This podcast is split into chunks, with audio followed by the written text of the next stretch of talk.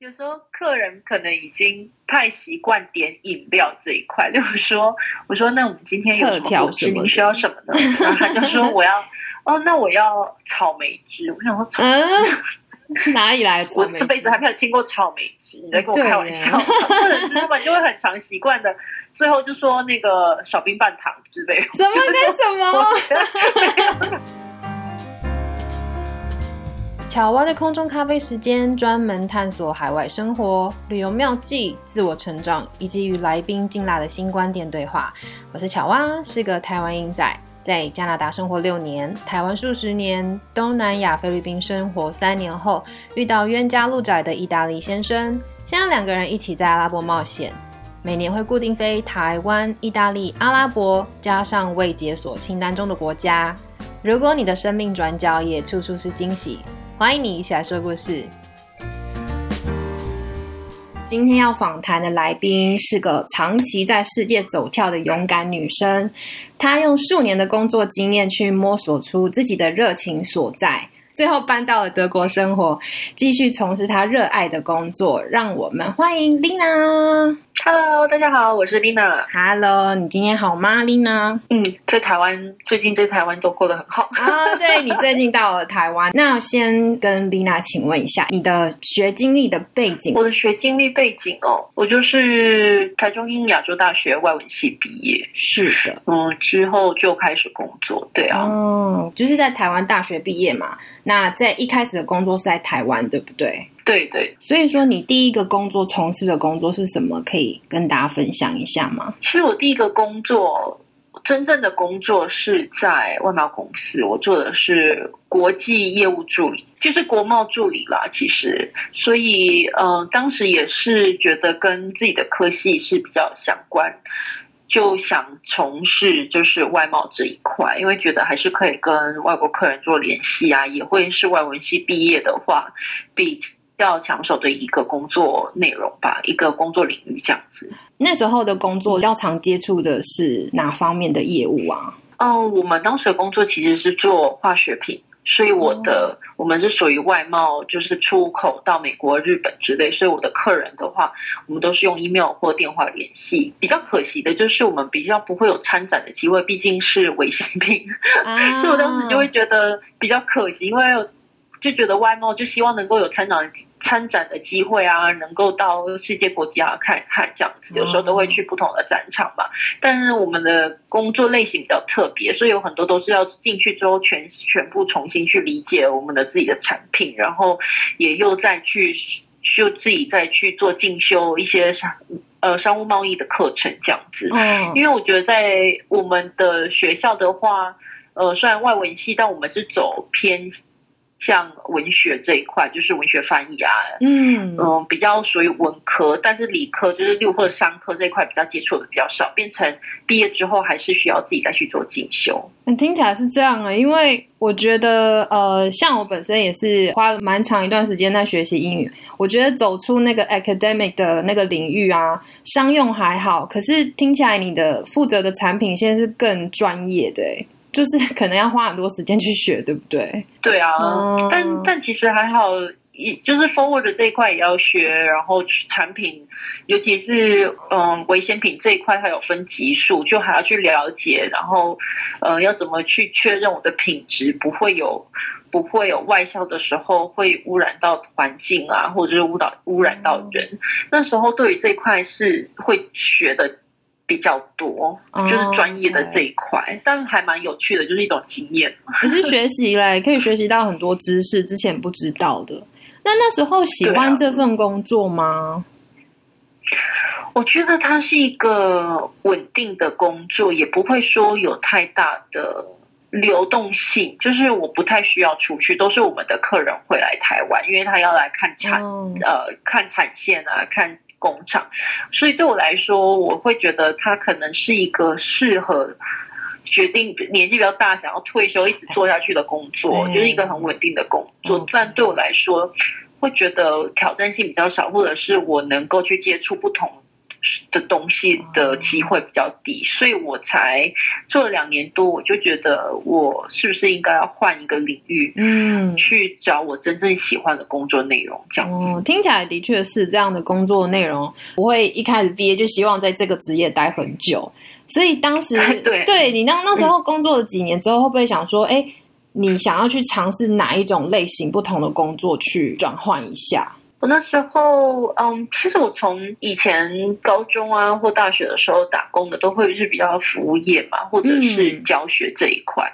但服务业那时候，其实从高中打工的时候，我就去了海碧楼饭店工作，所以那时候去打工就会觉得，哇，一个饭店可以这么的富丽堂皇，或者是这样子的高规格啊，比较高级的感觉。嗯，我就觉得，嗯，是不是会想要朝服务业这一块？那当然，我们那时候外文系毕业，还有一个很抢手的工作就是去做空服员。嗯，哦、所以我记得那几年其实线一直都在开，虽然是我觉得是航空业或者是旅游业一直很蓬勃发展的。所以当时有好多好多的报考或者是考空服员的机会，我就去报名，哦，就想说转换一个跑道这样子。所以等于国贸呃工作几年之后，你就转换跑道去就是空服业这一块。对啊，OK，所以一开始的转换，你的心境还记得那时候的感受是什么吗？因为毕竟是很大的转换，对不对？感受啊，嗯，我觉得两个真的要看每个人自己对自己的个性的理解。是，其实两个，就算你说的产业是不同的，一个可能你是比较对内，虽然你会对客人，但是你不太需要有，嗯，我觉得 social 的这一块可能会比较少。但如果是做真正的服务业或者是空服员啊、饭店业，有你需要有很大的勇气去踏出去，呃，站在第一线跟客人去做。沟通，那这个就要看每个人的个性是不是真的合适。所以我知道我是一个比较外向、比较活泼的人。嗯，当我在决定去考空服员的时候，也当然也要做很多准备啊，像台湾可能呃。就是有一些的考空空服员的补习班啊，或者是有一些线上的团体或者是群组，你可以去加入，然后先去认识其他的要报考空服员的人，呃，先他们做联系，跟他们去聊天，去多多的去知道这个产业你到底要干嘛，因为有时候空服员会是一个大家觉得哇，好像很光鲜亮丽，穿的很漂亮，在在飞机上，呃，就是做一些所谓的端盘子的事情。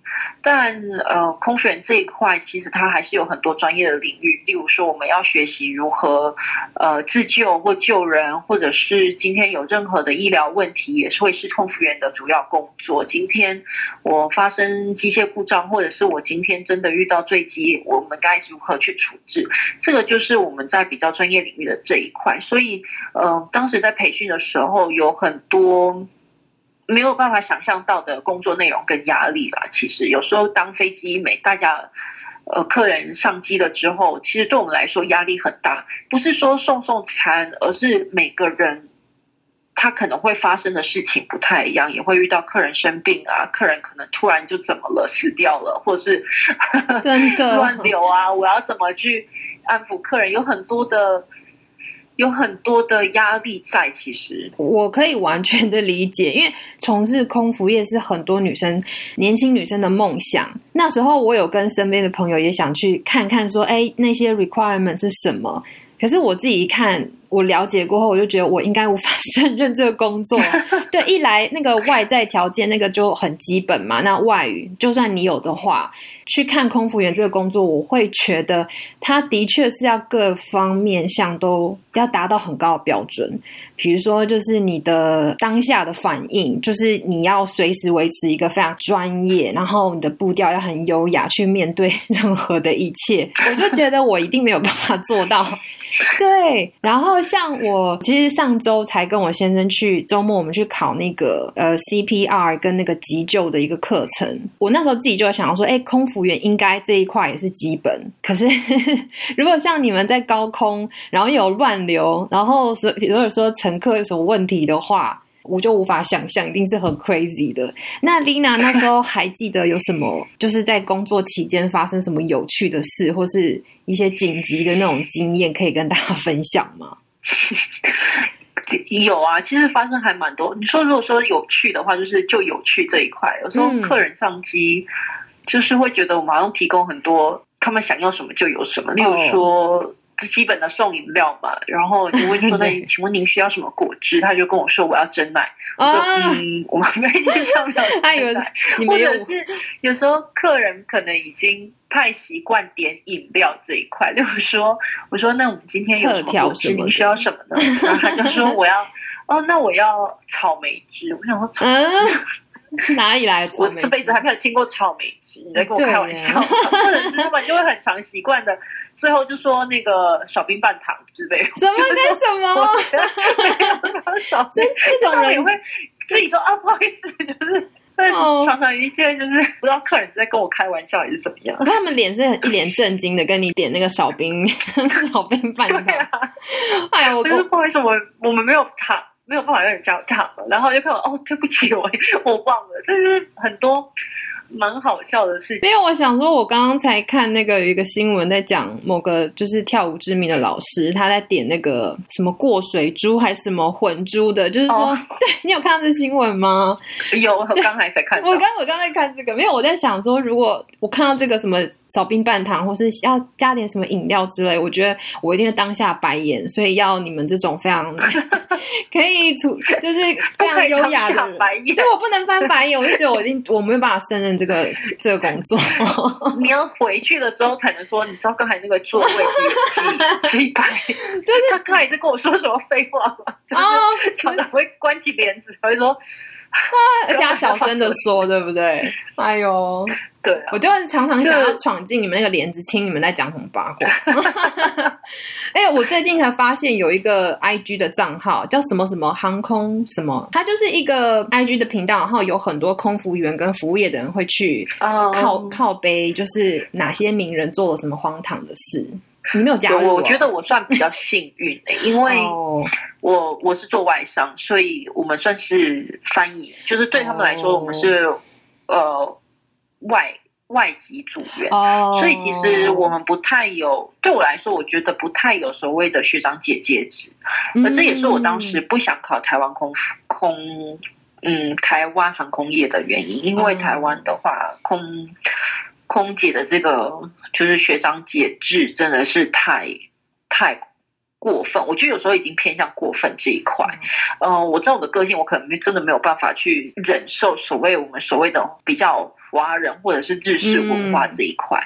所以我当时考外籍的话，我会觉得比较得心应手，而且他们，嗯，就是说外籍他可能不太会有年龄的限制啊，他也不会说你一定要长得就是怎么样。或者是你的穿着，你去面试的时候，他也没有制式的规定。我觉得他会给去看每一个人所散发出来自己的气息，是不是他能够胜任这个工作，而不是去做一个花瓶。所以我当时在考空服员的时候，就比较偏外向去考。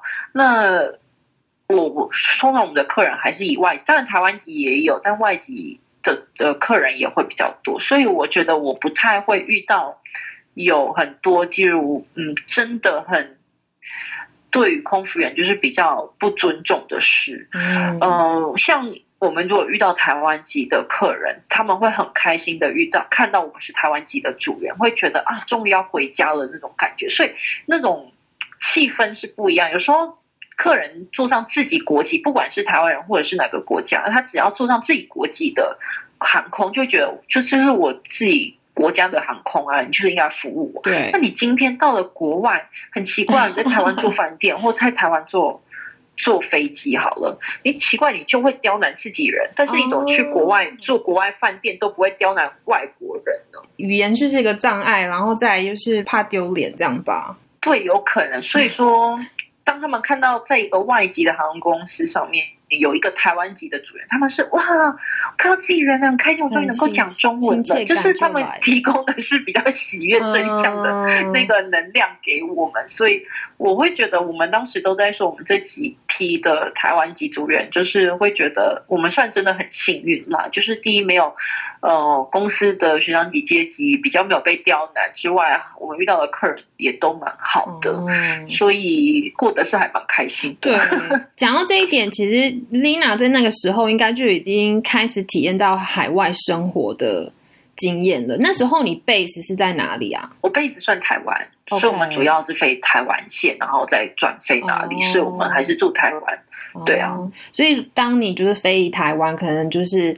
加上你说你是算外籍组员嘛，跟你的同事在相处，跟你的工作的接触到的人事物，可能就已经哎有点感觉是在海外工作的嗯 feel 了，对不对？对啊，虽然这也不算是我第一个海外工作，从嗯国高中就是交换学生之外，到了大学我就自己报名了美国打工旅游这一块，所以美国打工旅游算是我第一次真正的在。海外就是工作，有点像打工度假嘛，但是它是针对学生学生的呃背景来去做的一个 program，所以所以我们当时去都是学生，然后我们就在一个度假型的是饭店游乐园里面，然后它是一个很大，在俄亥俄州里面一个很大的游乐园，里面有饭店，有人造沙滩，有全美前三大的主题乐园，这样，所以所以。我们当时的同事都来自世界各地，所以就因为那件事情，让我觉得会很想要跟不同的国家的人去做接触。其实也是对自己的眼界，就眼界会比较开之外，会有比较多不同的国家背景的呃想法融入在自己的生活中，会觉得哇，原来我。每每个人对于这件事的想法是不一样的，那也会让自己去思考说，嗯，对与错其实也不是说一定是有一定的基准，所以我觉得如果真的要在嗯跟外籍的同事啊去做工作，或者是去做相处，有时候要把自己的心胸打开多一点，这样子接受他们的文化与想法。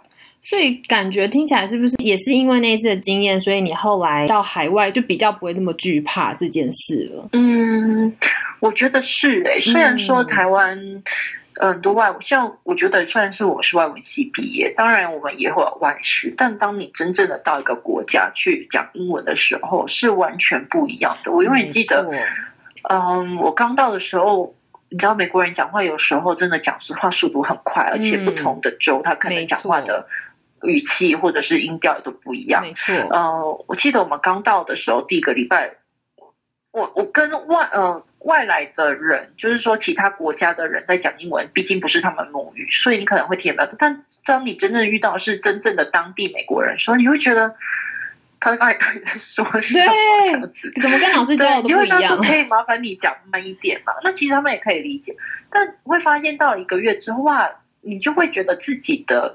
语言能力说与听是真的有进步的，对，所以所以这一段四个月的旅程对我来说是算是一个蛮。这个阶段对我来说是一个蛮重要的里程碑吧。没错，我会真的很推荐，就是大家还是学生的阶段的时候，想要出去看看，真的可以去报名这个计划。对啊，我也是高中有去加拿大游学的经验，那时候就觉得说，原来我在台湾就是一直是在是舒适圈，我就是个屁孩。可是，一到加拿大是连话都无法跟人家沟通的时候，就觉得真的自己差别太多。如果想要在海外有工作经验的话，语言要真的是要先去克服。听众如果说想要在未来尝试海外工作的话，那不如就是趁早开始啦。嗯，对，因为现在真的有太多的机会，因为毕竟以前了，以前可能都觉得出国可能就是需要花很多的钱，可能家长要准备很多钱，让你所谓的现在之前比较流行就是去游学，对，或者去留学，嗯，哦，这一块真的会花很多钱，但慢慢的打工旅游在进步的时候，就是这个计划越来越完整的时候，就开始有越来越多人决定要去。不同国家去打工旅游，那当然澳洲可能是大家最熟悉的。只是说我还是会希望，或者是会推荐大家，真的既然都要去了，就不要再去那边的舒适圈。你要去学的是语言，还是你要去赚钱？这个是两码的事情。就是有时候去澳工打工，我也听过很多，但是好像就去做嗯。不需要用到语文能力这一块，因为你就是要去赚钱。但如果说我会觉得，如果想要去的是增进语文这一块，又想省一点钱，那家长又会担忧你是学生，大学学生可能出海外。真正像真正的打工旅游会很危险。那美国打工旅游就是我觉得是一个比较合适的计划，因为它会在你行前的时候就帮你全部的资料准备好，你在哪里工作，你在哪里住，你的保险是什么，它其实是有一个机构在办的。然后他的雇主也是飞来台湾去跟你做面试，所以我我觉得就我当时报名这个的时候，家长一定会担心，但是。就是还是要跟家长坐下来好好谈，说这是我的计划，这个资料都在里面。你要找的话，他有一个代办，也都可以联系得到。然后我也清楚的知道我要去那里做什么，我也清楚的知道我钱会赚多少。我觉得这是一个很重要的点，就是我已经知道我工作，我知道我是活得下来。因为有时候你学生你没有太多的钱。去做打工旅游，你有又怕要自己找房子，要自己找工作，那我会不会存活不下来？但当时我们那时候算一算，赚出发钱花了很多钱，但是回程的时候真正赚下来是当初花的两倍。嗯嗯嗯，所以是有赚的。我当时跟我两个好朋友一起去，就是还是有那时候同系的一起去这样子，所以我们都觉得这三个月也短短，就是让我们就是用暑期的期间去，然后就跟老师说，我们现在真正的认真的在这里学英文。但是老师，我们人在美国，他就是一个大学或者是研究所都可以参加啦，我觉得还蛮有趣的。然后每个每个代办的。代办公司配合的都不一样，例如说，我可能是去是算是旅游的部分，是去呃游乐场。那我有朋友他们是去黄石国家公园，那超棒。我有朋友是去阿拉斯加，那就看你自己想要去多久跟去哪个点。所以我就觉得会比去澳洲或者去去其他国家的打工旅游更有目的性，或者是比较清晰的轮廓，知道你自己。这几个月内会干嘛？也比较不会有那种不稳定、不安定的感觉。嗯，其实听你这样分享，我有点大开眼界，因为跟我目前以来听到去澳洲打工游学的差很多。因为我听到很多故事是，呃，大家为了可能省一点钱，然后再选择代办帮他们处理到澳洲去打工，呃，去工作这个的中介啊，他们可能是比较仓促。所以我都没有听过他们什么新签就让你知道什么赚多少钱，然后你的雇主是谁。很多人甚至是去到那边才发现，哎，可能就是那个中介专门处理是台湾的，然后就让大家住在一起，就是你完全环境是不用讲到英文的，然后。你就会在那小群体互相就是交换经验，说啊，你去那个农场，或是你去那个商店，都是台湾人会 cover 你啦，就可以赚到钱。所以我很同意，像刚刚丽娜说的，你既然都要去海外工作了，你为的不就是存钱之外，去累积你的语文能力的经验嘛？就是说多说外语嘛。对，可是结果我却听到很多人是为了好生存跟不要出包，跳一个国家去继续待在舒适圈里面。然后结果很多人就是我听到，就是可能几年过后回来，钱也没存多少，然后语文能力也是没有长进多少，就很可惜啦。嗯，所以 Lina 就是结束了几年从事空服员这一个行业之后，她有做一个转换。请问你后来是转到什么职业去？我之后转换的是到饭店业去做经营管理这一块。其实当时因为航空业，呃。当然，公司有一些考量了，他们决定要收掉台湾线，因为就是觉得台湾的消费能力还是不高，所以呃，他们因为毕竟是 CoShare 跟华航，所以他们就以华航去搭配，他就不想。不太需要他有嗯台湾线自己在营运这一块，嗯但我觉得也是一个蛮好的转捩点。应该说，我觉得两年多有这个经验就够了。就是有时候会想说，这个空服员的确好玩，可能赚的钱也比在台湾多。嗯，有很多的资源，你可以到出国去玩啊什么。但是，嗯，这样的人生就是我我之后还要干嘛？就是我我会对于我自己的职业规划，我会希望是能够有升迁管道，或者是我会有一个目标去走。但是空服员其实生活就是这样嘛，你最多顶多做到做厂长，那你可能费十几二十年就是做厂长，但。这样子 routine 的生活，其实对女生来说也是蛮累的啊。就你未来如果想要生孩子，你想要有家庭，当然空服员这个职业的确会比较短。我就对我来说，它就是一个年轻的时候需要有一个开心的经历就好。所以我当时就决定跳。想了想，我到底要去转换到什么跑道的时候，那是一段比较真的会是需要很长时间去思考的的问题，因为。第一，回到台湾或者是其他工作，可能赚的钱就不会比现在的轻松拿到。嗯嗯嗯。哦，有时候需要放下啦，真的要放下当时的那个生活的时候，决定回到不同的跑道。我当时面试的时候，当时面试的主管，不管是哪一个公司的主管，都问我说：“你确定吗？你之前薪资这么高，我们没有办法给你那样的薪资，你真的要做吗？”所以我就跟他们说：“我既然决定要做，这一定是我自己的考量，钱。”的确啊，的确可能跟原本的差了一半，但但是我必须要为了我比较远的目标去看，所以我当时决定加入的是一个饭店集团，那它有一个很完整的营运干部的一个培训计划，让我在一年期里面去了解整个饭店里面的营运不同的部门，所以我会觉得这对我来说会是好的。第一，它也是服务业，嗯，第二，它又有。经营的这一块，我想去理解有升迁的机会。嗯，呃，如果我未来饭店业这一块，我未来想要出国或者是到不同的国家工作，它都会是一个很好到手的工作。因为你只要有经验，它其实就是差不多是这样。所以我当时就决定加入呃饭店。这一块，这样，嗯嗯嗯，我觉得，呃，我自己也有类似的经验，就是说我曾经转换工作的时候，下一份工作并不是说在收入上比较好，可是他在升迁管道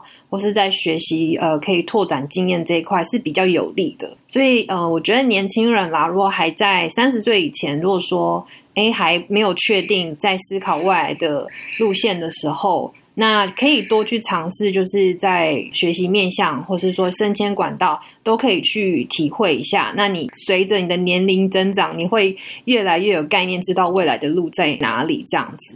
所以，Lina 那时候回饭店也是台北的嘛？对，我记得。对对对，是在台北。那好像就是我们认识那个时候，好像是。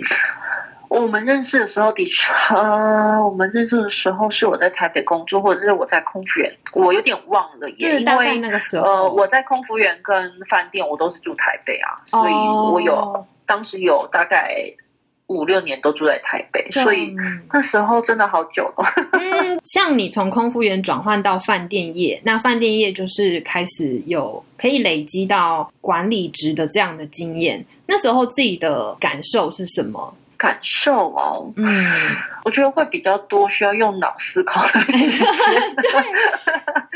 因为其实真的不一样了。就是说，你空服员的时候算是第一线嘛，然后你有很嗯，也会培养比较高的临场反应跟呃，我紧急机制的时候，你知道去怎么去做去做嗯拿捏。所以在回到饭店业的第一线的工作，其实是轻松的，就是。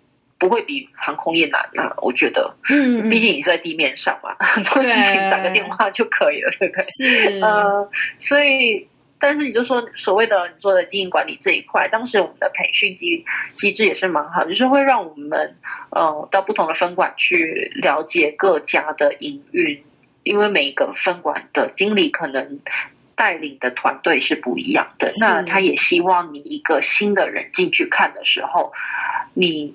我们我们就需要每个礼拜都写一份报告，觉得这一个礼拜我们学到了什么，我们看到了什么，有什么觉得是不好的。那其实，在这中间，我们也是在思考说，如果今天我在做营运的时候，我怎么把这个分管啊服务拉高？我怎么把营运销售拉高？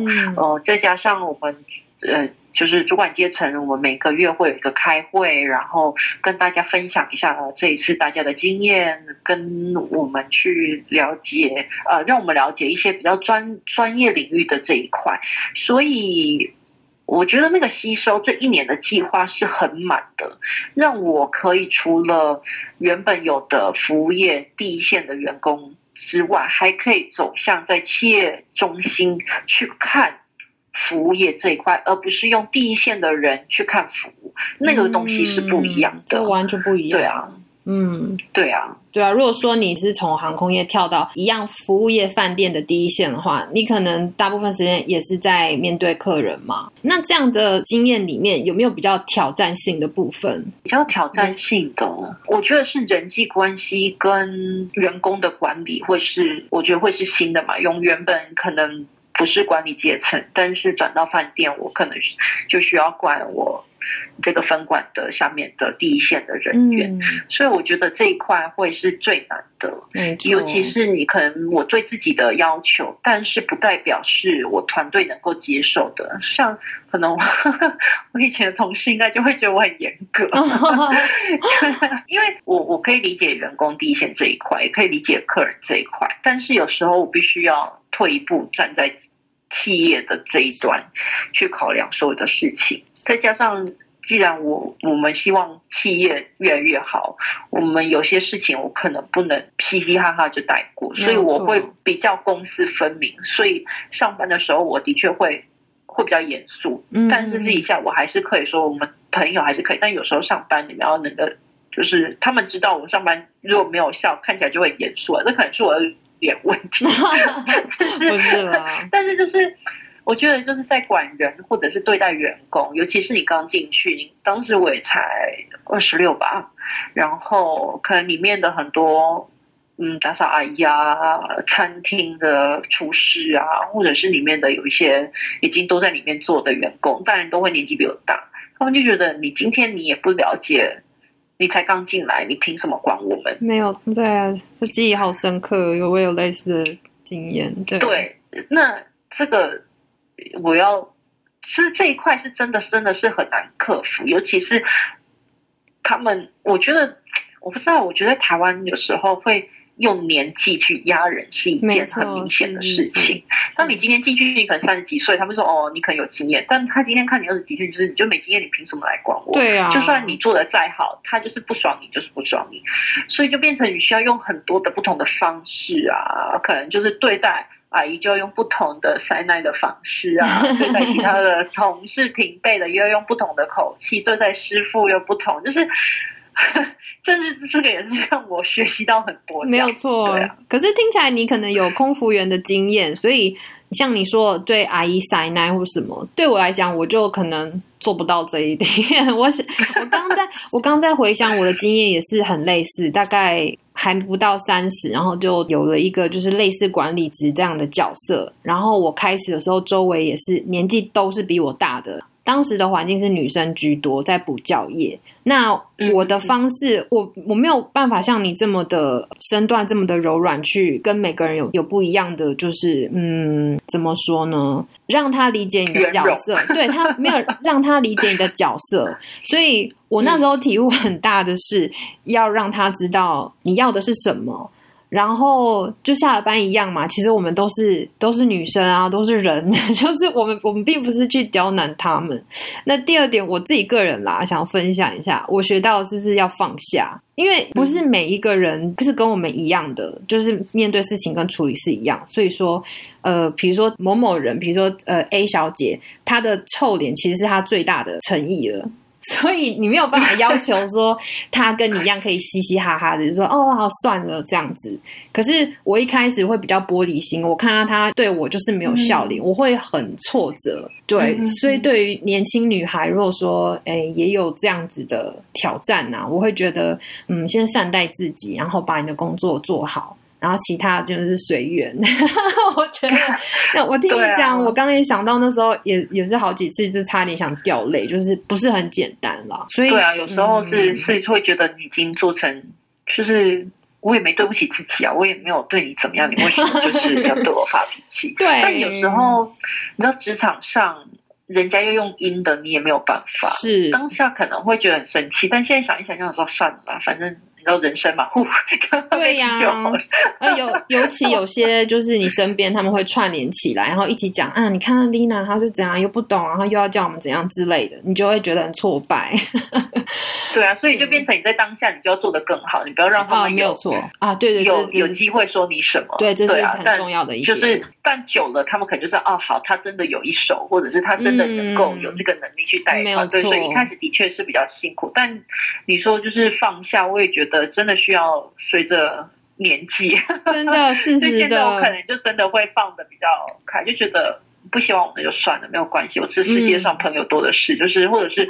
我我也没对不起我自己的工作，我还是很认真负责。嗯，那你觉得你不喜欢我，那就算。就是有一些人会觉得说，职场上没有真正的朋友，可能吧。就是当有利益的来说，可能真的没有真正的朋友。但但我也不需要去拖人家下水，或者是扯人家后腿，什么就没有错，就这样。就真的是雷狗啊，真的是哎。可是后来我想问的是啊，就是你虽然一开始这样的转换，然后加上管理职这样的角色去做的时候，嗯，会有一些挑战啊。可是后来服务业这个工作有没有带给你什么样不同的嗯满足感？我是觉得哎，这个真是我要的这样子。嗯，我觉得换到就是从转到空服员之后，我我觉得我的工作是开心的。就是第一，我觉得。幸运的可以遇到很多很好的同事跟主管。我觉得一个主管就是一个团队里面能够，呃，这个团队的主管是好的话，他可以带上很多的向心力。那不用一定要去跟你说，你一定要为公司卖命，你可能就会很用心的希望这个团队或这个公司、这个企业做得更好。所以我当时很幸运的遇到，不管是航空业或者是我的饭店，我的主管。跟我的同事们都非常的好，而且可能大家也都是比较年轻化，所以他们会让你感觉到他们是用心的在担忧我们。例如说，我们当时是要，就是因为毕竟外商嘛，可能我们去培训的时候就是要在在国外这样，所以我们台湾的主管就会很时不时的，就是担心我们，然后就像一个大姐姐一样的带着我们有没有什么需要，所以会让我们觉得哇，我们虽然人在。海外，但是我们的心真的是跟着公司。我们当时真的很努力的去展现我们最好的服务，都希望我们的客人是真心的喜欢我们家的航空公司。嗯嗯，那这样子的团队才是成功的。接下来转到了饭店业，我的当时带领我们的主的的主管就是经理也非常的好，他会，我觉得是他让我们学习到，嗯，管理人的。美美嘎嘎，或者是是什么样子的方式去去去理解这个工作，去理解这个服务，服务的用心度在哪边？就是他让我们知道服务要温度，所以我们当时在学习的时候，我们都真的很感谢。当时我们能够有这个培训的机制，也是让我因为团队而喜欢上服务业。当然，我也遇到很多很好的客人，就算是不好的客人，就像你说，就真的不需要太想太多啦。我觉得有时候客人真的是一个情绪上，所以我喜欢服务业有一个原因是我这些客人，我可能这辈子我不会再见到他。然后你就是做一般的工作的时候，你的客人，你可能再怎么样讨厌客人，你一年三百六十五天，你可能不知道要面对他几次，然后每一年还要再来一次。哇！但是服务业就是你来了，好，拜拜，再见，我们这辈子也不用再见了，还可以 还可以当笑话讲一讲这样子。对对啊，然后就连我们当时做空服也会说。就是我们空服员里面整个全部的员工都要几千个，你这辈子再怎么讨厌这个学姐学长，好了，拜拜，我们以后也可能不会再见面。就是你你的班表是完全不同的，所以我觉得服务业的好处就是，我当下的情绪我可以在当天就再见。我我情绪我不用带回家。嗯，可能我自己也不，我我也是一个。久了，我就真的忘记这件事了。就是我会尽量希望我可以记好事，我不要记坏事。当下你可能会气到发抖啊，就像你说，你可能会觉得很冤枉啊。但隔天想一想，睡醒来就说算了，反正过去就过去了，真的就是过去了这件事。也他克诉就这样客诉吧，我觉得我也没有什么对不起对不起公司的事，就这样。但但是我觉得，就是一个公司企业能不能够收买自己的员工，就是他有没有办法站在你的角度。去看待这件事情，这个是有时候我会觉得台湾企业让我比较心寒的地方。有很常听到其他的公司可能会站在客人角度，而不是站在自己员工的角度去看待这件事情。好像服务业做到太满，然后导致现在说 OK 太多。这这个就真的是每一个公司的文化不一样，这样子。嗯，的确是在国内外的企业文化比较常听到这样子的啦，就是对于员工这一块，公司的立场在哪里？的很难得邀请到 Lina。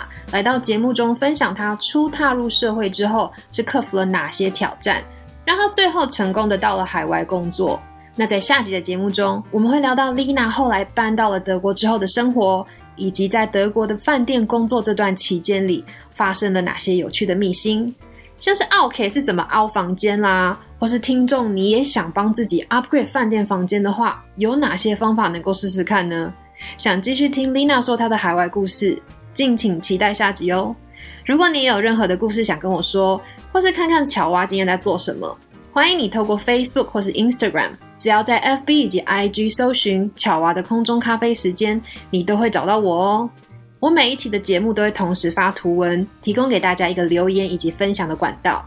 喜欢这集节目内容的朋友，欢迎你也把我的 Podcast 分享给你觉得需要的朋友。另外，也请你帮忙我到 First Story Apple Podcast 平台上三个星星以及评论，我都会仔细阅读大家的留言。你的鼓励是我持续说故事的动力。巧娃的空中咖啡时间，我们下次见，拜拜。